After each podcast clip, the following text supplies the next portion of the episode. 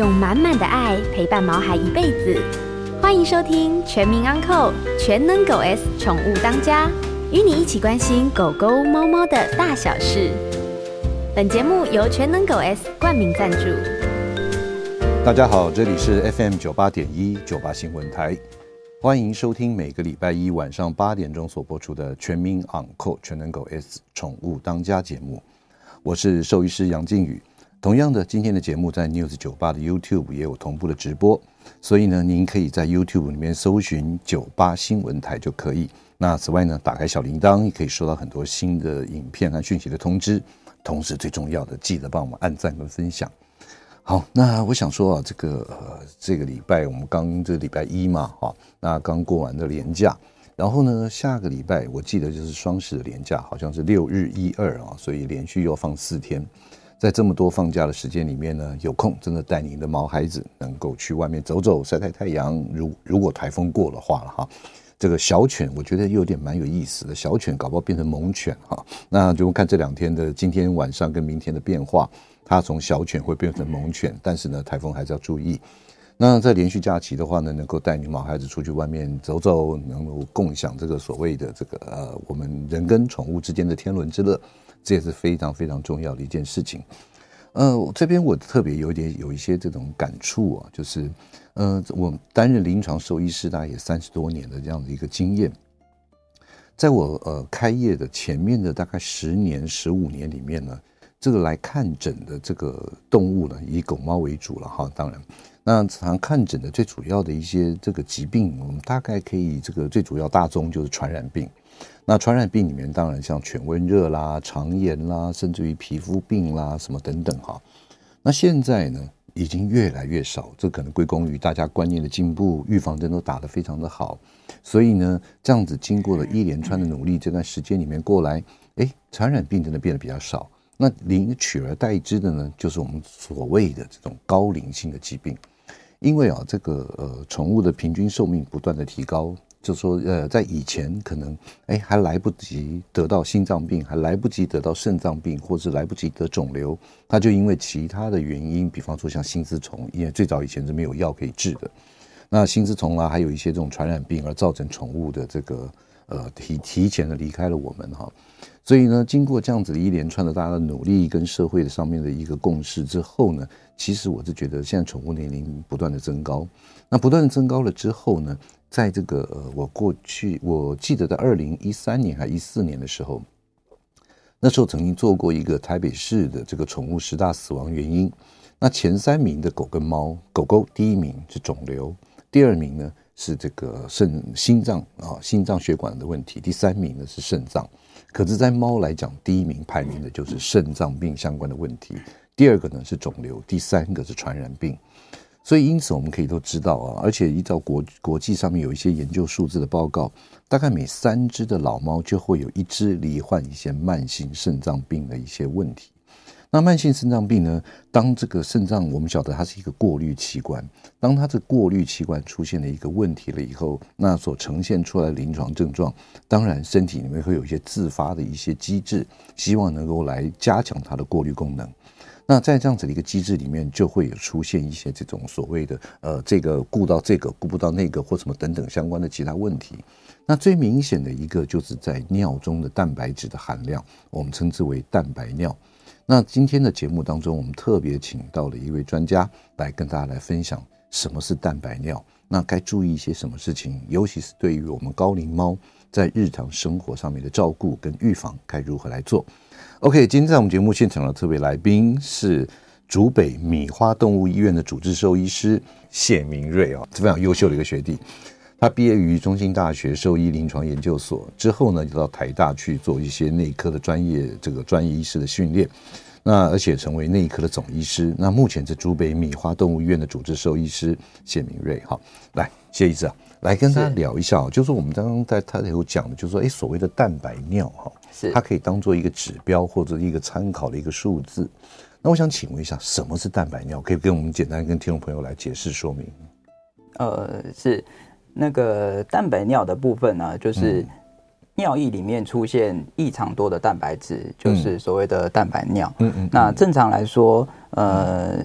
蛋白质对身体来说是非常重要的东西，所以在它经过肾脏的时候呢，嗯、都会被肾脏呃很完整的保留在身体里面，嗯、那不应该会进到尿液里，因为尿液主要就是排除身体废物的的一个液体，嗯、是对。所以如果今天呃蛋白质有异常的漏出到尿液里面的话，嗯、那这个就会是一个呃不对劲的状况。嗯嗯嗯，是。所以这代表是说，哎，肾脏是不是这种？过滤的功能上面出现了问题，是通常都是肾脏一个过滤的地方叫做丝球体，丝球体出了一些问题的时候，就会导致说呃蛋白质异常的漏出到尿液里面，嗯，那或者是说呃肾小管的地方有一些发炎性的问题，也有可能会导致蛋白尿的发生。嗯嗯，OK，好。那蛋白尿它造成的原因是什么？就是说除了肾脏之外，有没有像其他的一些什么，比方说像下泌尿道啊？比方说膀胱啊，比方说尿道啊，是不是呃也会有影响到 蛋白尿的出现？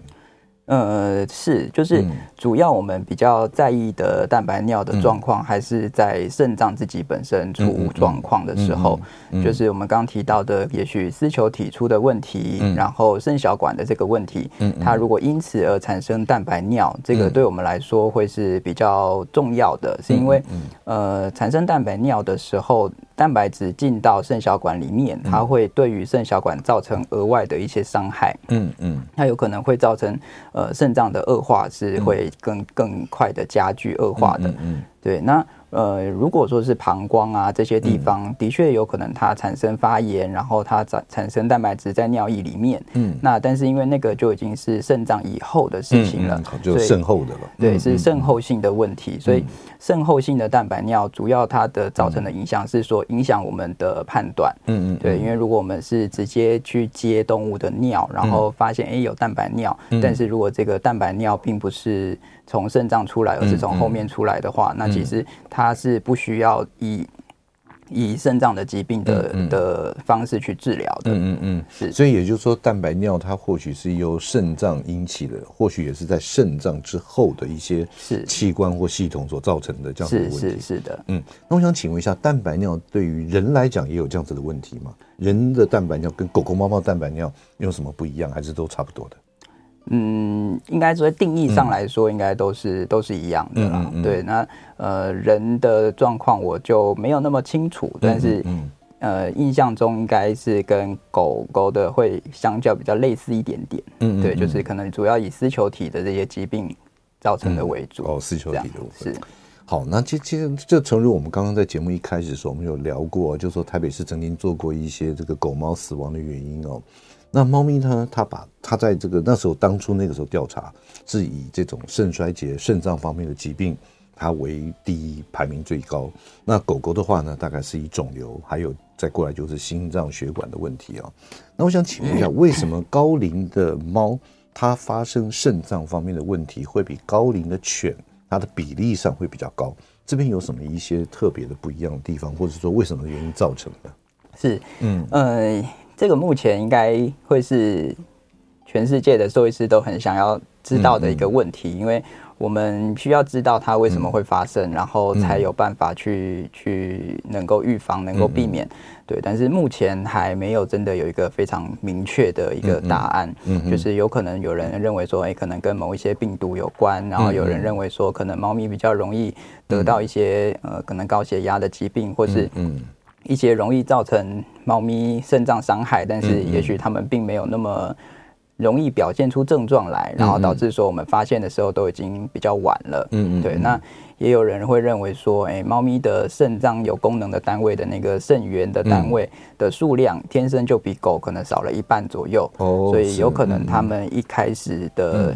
起点就比较比较落后，嗯，嗯，所以它可能因为肾脏是一个不会再生的器官，所以它可能慢慢慢慢就随着年龄老化，嗯、然后就肾源就慢慢的死光，嗯、然后就就没有办法维持正常的功能。嗯，哎、欸，谢医师啊，我想特别再问一下，我们把这个范围拉大一点，就是说这个呃，当然蛋白尿是肾脏功能一个很重要的一个指标了哈。是，那到底是什么一些原因会造成狗跟猫它的肾脏会会会出问题？当然，我们晓得高龄是可能是一个阶段性的一个退化，或者说功能性的一个丧失哈。是。那如果说在这个呃过程当中，就有没有一些其他的一些因子会影响狗跟猫它肾脏功能的这种变成缩短啊，或者说变成肾脏功能不好啊，有没有这样子的一个呃其他的原因呢？嗯，比较比较常见，一定会造成这些影响的，嗯、可能就会是像是脱水。任何原因的脱水，它都有可能会导致说，呃，肾脏的血流供应不足，那导致肾脏缺氧的情况。那如果说有缺氧的时间太久或太严重，那就会直接造成说。呃，肾脏的功能开开始慢慢的去减退，退对。嗯嗯、那再来其他可能就是一些药物的影响，嗯，一些可能已知是肾毒性的药物、肾脏代谢的药物，嗯，那如果长时间的接触，就有可能会、嗯、也会造成一些影响，是像脱水啦，还有一些外来的药物啦，是，然后还有呃传染病。嗯哦，传染病对，有一些传染病专门攻击在肾脏的，嗯嗯，那也会直接造成这些的直接的肾衰竭。这最有名的就是那个钩段螺旋体，对对对对对，就是台风天啊，需要特别注意的钩段螺旋体。嗯 嗯嗯，对，OK，所以这个脱水，然后包含了像中暑也是一个脱水的其中之一，对不对？呃，脱水，然后再过来就是一些药物，对对不对？那另外一些传染病。其实这些都是会造成肾脏功能衰退的一些很重要的因素了哈。好，那今天我想请问一下，就是说这个狗猫的慢性肾病呢，它都很容易监测出来是由蛋白尿来代表说它的肾脏功能衰退吗？在临床你的工作上面诊断上，嗯，是说，嗯、呃，有慢性肾病的动物，嗯，它们很容易会有蛋白尿，是是，嗯、呃。不会非常少见，嗯嗯嗯，对，因为主要还是看说他的肾病的主要的原因是什么，嗯嗯，对，如果它的根本的原因其实就是丝球体问题，那它一定会有蛋白尿，嗯嗯，那它如果说是比较在前期或中期的肾脏病，那也许还没有产生蛋白尿，嗯，但如果越接近后期、接近末期，它产生蛋白蛋白尿的机会就会高得很多了。OK，是。好的。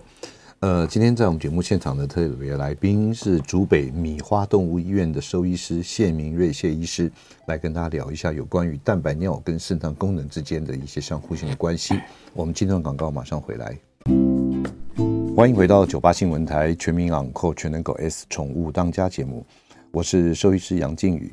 今天在我们节目现场的特别来宾是竹北米花动物医院的兽医师谢明瑞谢医师，来跟大家聊一下有关于蛋白尿的一些点点滴滴。嗯，我想说那个谢医师啊，在我们刚刚在这个广告之前，我们特别节目一开始有聊到，就是说，哎，这个蛋白尿跟肾脏功能上面的一些相互动的关系啊。所以说，肾脏出现损伤的时候产生蛋白尿，它到底就是说，除了我们刚刚讲的四球体或肾小球这是那个肾小管之外，还有没有这种这种相关联性呢？就是说，肾脏功能变得不好的时候，蛋白尿就会出现。是，嗯，呃，比较常知道的，大概就是说，先因为丝球体的问题而导致它有很严重的蛋白尿，嗯、然后呃，这个蛋白质就后续会伤害肾脏，嗯，然后造成它后续可能开始产生尿毒症的这些的问题，这个顺序是比较常见的，嗯，嗯。那但是另外还有一个比较比较不那么直觉的，就是说，先有一个慢性的肾病在在身上之后，嗯、那它反而它。引起的一些机制，它绕过来会造成丝球体的伤害，嗯、然后进而反过来，就应该说进而造成一个恶性循环，然后导致说肾脏的恶化再再更加的加速。是，嗯，对。那这个主要就是因为呢，呃，肾脏。肾脏它是一个非常重要的器官，所以呃，身体演化出非常多的机制要保护肾脏。嗯、那呃，肾脏也会是呃保护身体的整个呃，不管是血压、啊、嗯、水合的状态的一个重要的器官。嗯，所以在肾脏里面呢，它有一个呃。一个那个机制，就是说，当今天的血压太低不足的时候，嗯、那肾脏它就会分泌一些荷尔蒙，嗯、那这些荷尔蒙就会让呃血管收缩，收对，嗯、那血管收缩，血压就会可以拉得起来，嗯、然后它就可以度过一次也许低血压的一个难关。对。对，那但是当今天发生慢性的肾病的时候，嗯。呃，肾脏它。的，因为因为肾脏已经出状况了，嗯、所以呃，进入肾脏的血流就会减少。嗯、可是呃，全身只有进入肾脏的血流减少，其他地方其实是 OK 的。嗯、但是肾脏这个时候，他却误认为说，哎，呃。哦，血流减少了，对，他就他觉得我我我这我这边的血流少了，全部的血流应该都少了，嗯，那他就会启动这个机制。那我们这个机制叫做呃 RAS 的这个啊那个 RAS 的机制，嗯哼，对，那 呃这个机制一旦启动之后呢，它的确就是它会把呃血压可以跟跟就是。把身体的血压都提高起来，嗯，对。那但是正常来说，在正常一般的情况下，嗯、这个机制会有一个结束的时候，嗯，对。结束的时候就是说，哎、欸，肾脏已经感应到说，哦，我现在血压 OK 了，我就要把这个机制停中中断下来，嗯嗯，对。但是当今天慢性肾病发生的时候呢，嗯、它就没有办法中断，因为它持续一直都觉得我的血压就是不够，我要一直一直一直的去把那个血压给拉上来，嗯，对。那这个时候在肾脏呢，就会在丝球体那边发生一些变化，因为当血压提高的时候，我们可以想象说，血压其实就像是就是血管其实就像是水管一样，就如果今天那个。血水水水的压力增加了，对水的压力，如果比如说水的压力太小的时候呢，它可能就是涓涓细流。但如果我们今天把呃水管用力的捏紧，它就可以往前喷的比较远。嗯，对。那现在就变成说，在丝球体这个地方呢，平常应该都是涓涓细流的血管的的血流，但是它今天却呃被人一个人捏紧，然后就一直在冲刷它的丝球体。嗯。那这个时间一旦拉长，拉得好几年，有几个月、几年之后呢，它就会有可能会造成丝球体的伤害。哦，对，那造成丝球体伤害，接下来就会造成蛋白尿。嗯，蛋白尿就开始我们刚刚说的的恶性循环。所以也就是说，这个高血压也是会造成丝球体的一个损害，或者是说这种呃破坏的一个重要原因之一了。是没错，是那个高血压是。肾脏病的危险因子之一，嗯，是，嗯，OK，也就是说，它的这种急速的血流，经过对于丝球体来讲，是一个很致命的一个破坏性的一个一件事情，是是是，OK，好，那接下来我们来聊一下这个蛋白尿哈，那这个这个我们可以简单讲，就是说，平常我们一般的宠物主人啊，如果没有带去做检查，也没有去做过什么验血验尿等等，它有没有一些什么外观直观上可以来分辨？哎，我们家的宠物是否有这种蛋白尿的这样子的一个问题？嗯，这个可能就会蛮困难的。嗯，对，因为即使是在人类来说的话，嗯、人类如果没有去做尿液的检查，嗯，嗯以前可能会听说哦，可能尿尿尿在那个马桶里，然后可能泡泡会很多，然后消消散不掉，就像那个打蛋打蛋那个蛋白一样。是。对，但是这其实就受到很多的因素的影响，就是人类其实也不太能够拿这个作为作为标准的检测。然后动物就更不用说，因为他们也不会说在一个水坑里面。一直直尿尿，对。对对。对，然后呃，因为尿蛋白尿，它顾名思义就是检测尿液里面的蛋白质，嗯、所以说它除非要到非常非常严重，我们在血液里面发现血液的蛋白质不足了，嗯，我们可能才会觉得说，哎，是不是有蛋白尿？嗯、但如果它还没有到那么严重的时候，嗯、其实它没有，基本上可能。没有在实验室里面做检验的话，是感觉不出来，不会有任何症状的。嗯嗯，那我们了解哦，就是这一次，像。像我们狗狗的尿可能还比较好收集，是哦。那那猫咪它基本上都在猫砂里面，对。然后有的时候，这个我们如果猫有出去外面的进进自由进出的，是它基本上都是在外面的一些土地沙地上面排泄嘛。那猫怎么样去收集它的尿啊？在你们在这个临床工作上面的时候，嗯，以我们医院常做的其实就是膀胱直接采尿了。嗯嗯，对。那呃，如果说主人是比较怕这个部分，然后或者说他想要自己在家里收集的话，还是有一些可能做的方法，嗯，比如说呃，市面上是可以找得到那不吸水的猫砂。对，就是不吸水的猫砂。对，它就你囤囤放在猫砂盆里，然后猫咪去尿了之后，它是不会不会去影响到尿液的成分的。嗯嗯，那它就可以让猫咪尿尿，然后又可以直接从盆里面收。采集。对，那或者是可能如果有有人他们比如说接近猫咪尿尿的时候，接近它，它猫咪不会说很害怕的话，那甚至也可以考虑拿个汤匙啊，拿个浅盘啊，去去接它的尿。嗯嗯。对，但是呃，通常。就会稍微麻烦一点，嗯、对，所以以猫咪来说，我们通常还是在医院直接呃，在超音波的导引下直接穿刺采尿。OK，、嗯、对，会是比较直接，而且它不会受到说可能沾到猫砂，或者是说、嗯、呃沾到呃生殖道或者是附近的毛发这些污染的影响，是是，是，是会影响到一些诊断上面数值上面的判断。是。好，那接下来我想请问一下，就是谢医师，在我们一般来讲，有的时候我们安排宠物啊，我们就说推荐它每年要做个健康检查。那健康检查有时候是跟年龄啊或者怎么样的相关性有不一样的地方。那一般来讲，尿检这边有没有，就说您建不建议把它列为我们一般的这个呃所谓的正常的这种 routine 的这种健康检查之一呢？嗯，如果可以的话，当然是会建议。嗯、对，因为尿液其实它能够提供的资讯都是都是血检里面可能没有办法告诉我们的。嗯嗯。对，而且尿液里面它除了也许蛋白尿之外，它可能还有尿液的比重啊，这些、嗯、这些都可能会是早期肾脏疾病可能就会出现异常。嗯、那即使这个时候它也许血检的肾指数都还没有升高，嗯，但是可能我们就可以借由尿液的检查，就发现说，哎、欸，它的呃肾脏功能也许有一点点状况。嗯嗯。嗯嗯，对，我们可能就可以开始做一些早期的介入。嗯嗯嗯，是。所以也就是说，其实能够把尿液检查安排在我们一般例行的健康检查的项目之中，其实是有必要性的吗？是，对，我觉得如果可以的话，可以的话，哈。那接下来我再问第二个问题，就是那我们晓得这个，有时候我们会主任会问我们说啊，我的狗狗四岁，我的狗狗现在六岁。啊，到底什么时间点，在你的专业，在针对肾脏方面的这样子一个问题上面来讲，有没有一个特别的一个年龄，或者说哪一个时间或哪一个年纪之后，应该 routine 的哈例行的每年都要做一次？大概第一次在做健康检查的时候，大概落在几岁的时候？嗯，如果如果理想上，当然就是一年一次的基本检查是最理想的。但是，呃，如果说要以动物比较年纪开始越越老的时候，他们才比较容易生病，那我们其实希望这个界限也许会在五到七岁。嗯嗯，因为他们开始步入中年、步入老年，然后。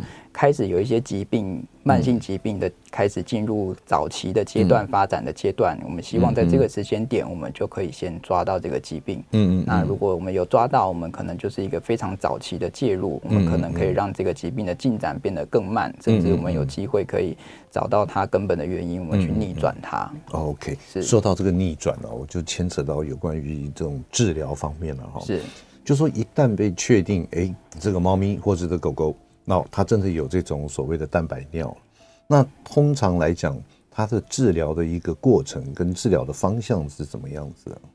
嗯，首先还是会先看说蛋白尿的严重的程度，嗯，对，然后跟看我们能不能够找得到蛋白尿的病因，嗯，对，如果说他的蛋白尿也许是轻微的，然后他之前可能就有一些慢性肾病的病史的话，那也许我们应该要去做的事情就是把我们刚刚提到的那个 IAS 的循的那个恶性循环要把它中断掉，那有一些药物是可以作用在这个上面的，嗯嗯，对，那。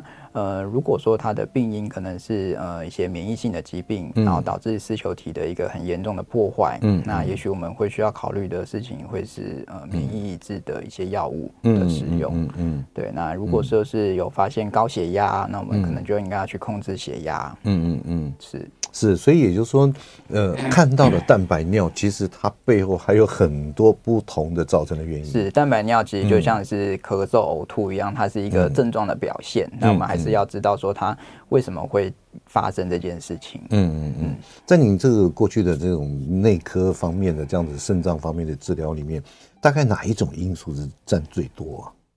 就是蛋白尿造成的原因。在在狗狗来说啦，嗯、最常见的就还是丝球体的问题。嗯，丝球体问题大概有一半左右是免疫性的，嗯，那有另外一半也许就就不不是免疫性，嗯、但是它可能也是一个很严重的蛋白，嗯、就是丝球体的伤害。是对。那在猫咪的话，丝丝球体的伤害就比较少，嗯、那比较常真的就是呃慢性生病时间久了，嗯、然后没有、嗯、没有好好控制，那它就发生蛋白尿。OK，是好。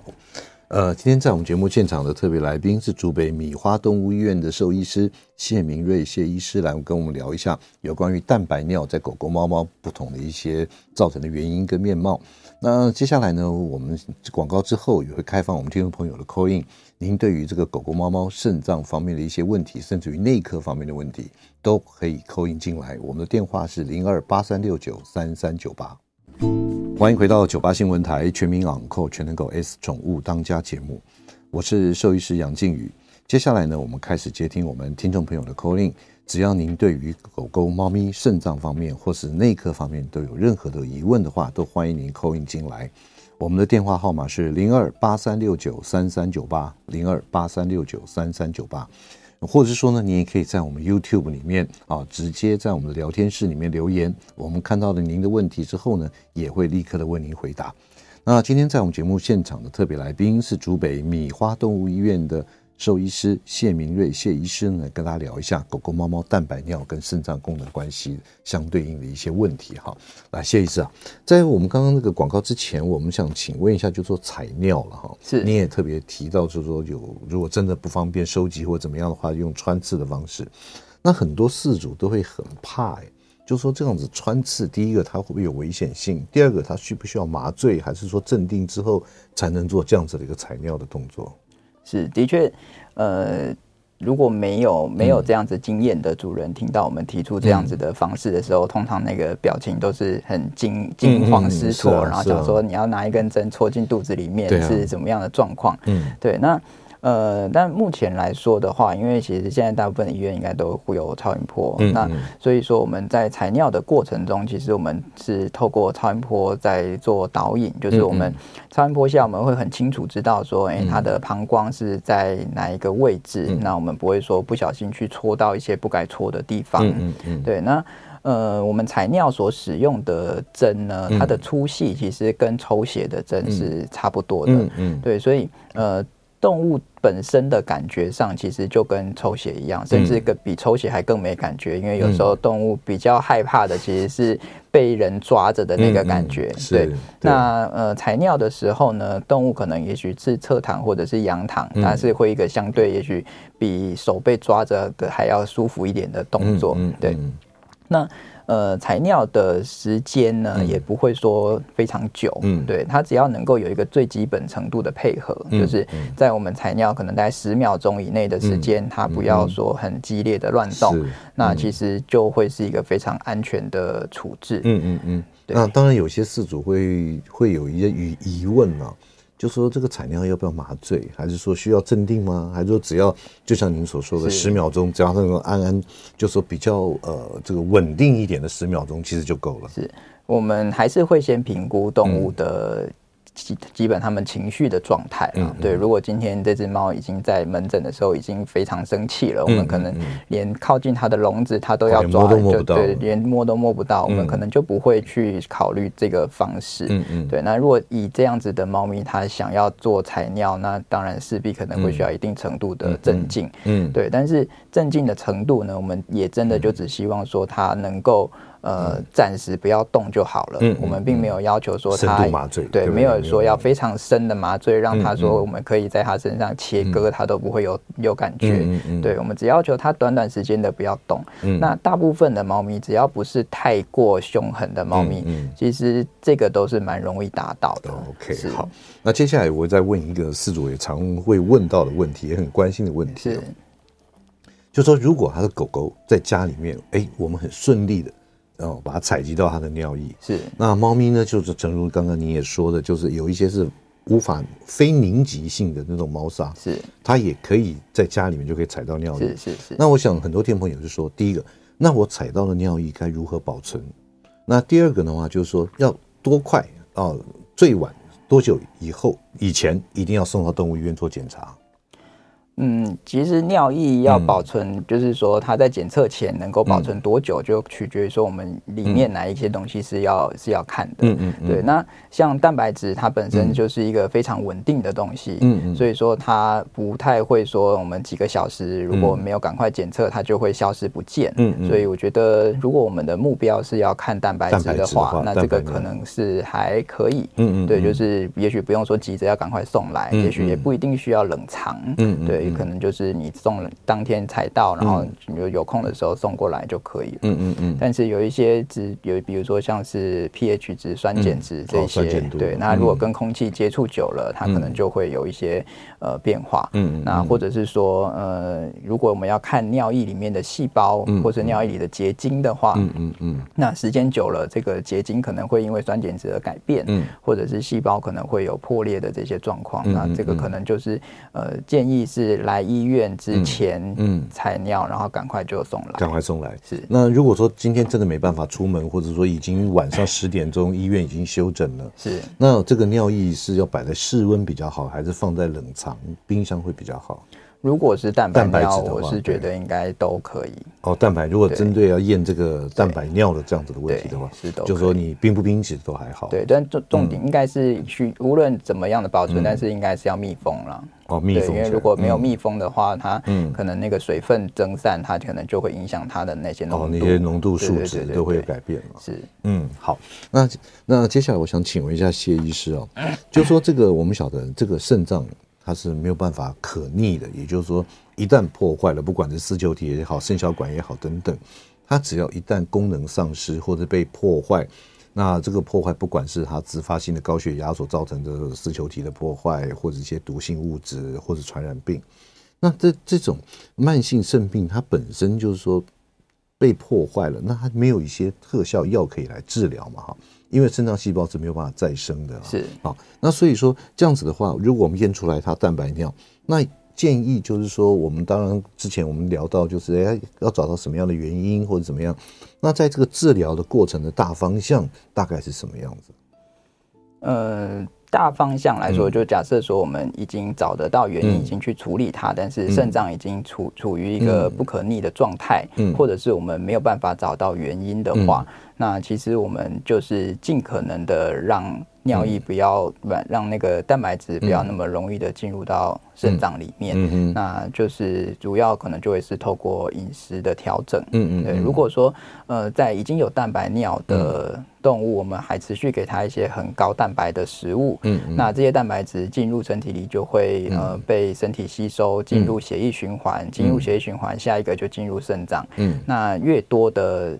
蛋白质通过丝球体，它就越越多会漏到肾小管里面去。嗯嗯、对，所以呃，在饮食上的调整，主要就会是蛋白质呃不能太高。嗯，对。那以猫咪目前市面上蛮多号称说高蛋白的饮食，可能稍微要避免。嗯、那小狗有一些挑食的小狗，它们要整天要吃很多的肉的，嗯、那这个可能也会是看是不是要稍微的减量。嗯嗯嗯，嗯对，那。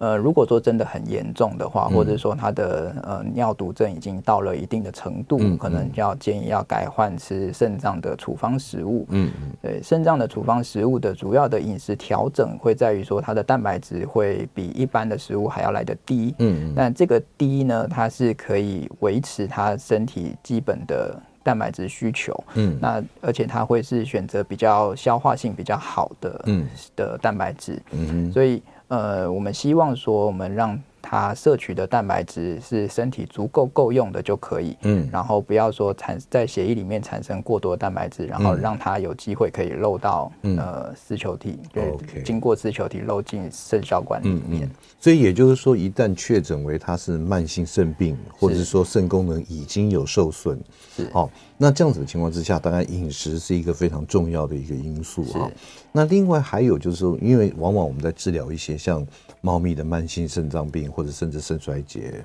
啊，我们会呃帮它做定期的，不管是一天一次或者是。两天一次，看到它的病情的程度不一，我们会呢会教饲主在家帮它打皮下的这样子的一个生理食盐水或者点滴。是，那请问就是说这样子再再都是说要多增加它的水分的吸收嘛？哈，那如果正常的情况之下，狗狗跟猫猫它没有得到这种，就是说肾脏功能还算 OK 的时候，一天建议他喝多少的水？然后另外呢，就是如果一旦有肾脏方面的问题，如何能够来这个补充它的水分呢？嗯，一天要喝多少？嗯，我们先讲一般正常的。OK，对。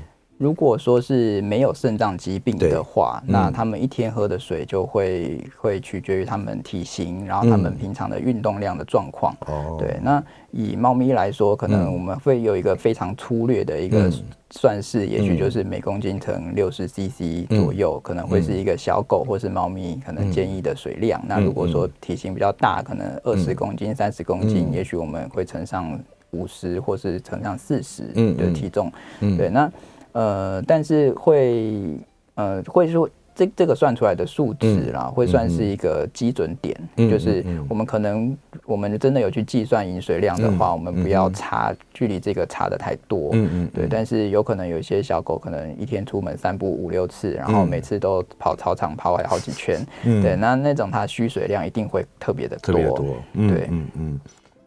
那如果说是慢性肾病的动物的话，嗯、因为肾病动物，它们主要的一个最大的症状就会是它们会一直排尿，嗯、因为它们肾脏已经功能越来越差，它没有办法把水分很有效的留在身体里面，嗯、然后它的尿液就会一直流失出去。那所以说，它尿液流失的多，它、嗯、喝水的量就真的会需要比较多。嗯嗯，对，所以呃，但是它。到底需要多少水？这个比较难说，有一个像刚刚有一个公式可以去计算。的一个数字，对，因为它会随着它的肾病的严重程度会有会有不同，嗯嗯，所以我们可能就以这么严重的状况来说，我们通常就不会去特别一定说一定要到多少，我们通常就会是以一个呃动物只要说精神食欲还 OK。我们就是提供无限量供应的水.让他随时想喝的时候能够喝得到。对，那呃。再透过说定期的检查，我们去做理学检查，去看说它有没有脱水。嗯，那如果说，诶，它这样子的照顾下，它的动物是会脱水的，嗯，那代表说它的饮水量是不够的。OK，对，嗯，好，呃，今天在我们节目现场的特别来宾是竹北米花动物医院的兽医师谢明瑞谢医师，来跟大家聊一下有关于狗狗、猫猫蛋白尿的一些问题。那接下来我们进段广告，广告之后呢，我们再来问一下我们的谢医师。欢迎回到九八新闻台全民昂扣全能狗 S 宠物当家节目，我是兽医师杨靖宇。那接下来我们也持续接听我们听众朋友的 call in，如果你有任何方面的问，呃，肾脏方面或者说内科方面的问题，都欢迎您 call in 进来。我们的电话是零二八三六九三三九八。今天在我们节目现场的特别来宾是竹北米花动物医院的兽医师谢明瑞谢医师，来跟大家聊一下蛋白尿方面的一些。种种的大小事，好，来，那我想请问一下谢医生，刚刚我们在上一个节目、上一段节目当中，我们做过小小总结，就是说一旦它有蛋白尿，而且肾功能开始有产生衰退的话，它其实最重要的两件事情，第一个就是蛋白质的摄取量，第二个是水分的供应量，这两件事情就是说。对于这个呃肾脏开始有出现的问题，最重要的两件事情嘛，哈，好，那接下来在呃节目最后的这段时间里面，我想听一下，我们看看有没有谢医师在你临床的诊断或治疗上面有什么特别让你印象深刻，或者说，哎，值得来跟我们大家分享的一些案例呢？是，嗯，我觉得非非常值得分享的一个、嗯、一个案例，就是说，嗯、呃，他是一直。